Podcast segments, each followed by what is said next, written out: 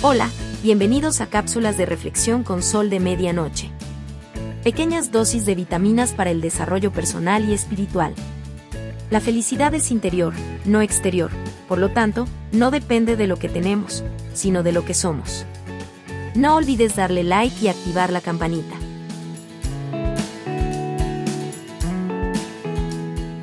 Un violinista tocó 45 minutos en el metro de Nueva York. Cuatro personas pararon y una aplaudió. Logró recaudar 20 dólares. La noche siguiente, el mismo violinista tocó en uno de los escenarios más reconocidos del mundo y cobraba mínimo 100 dólares cada entrada. El experimento probaba que lo extraordinario en un ambiente ordinario no brilla, no se le reconoce Existen profesionales brillantes que no reciben una recompensa acorde a su potencial. Una vez que se arman de valor y se marchan de este tipo de ambientes, florecen y crecen.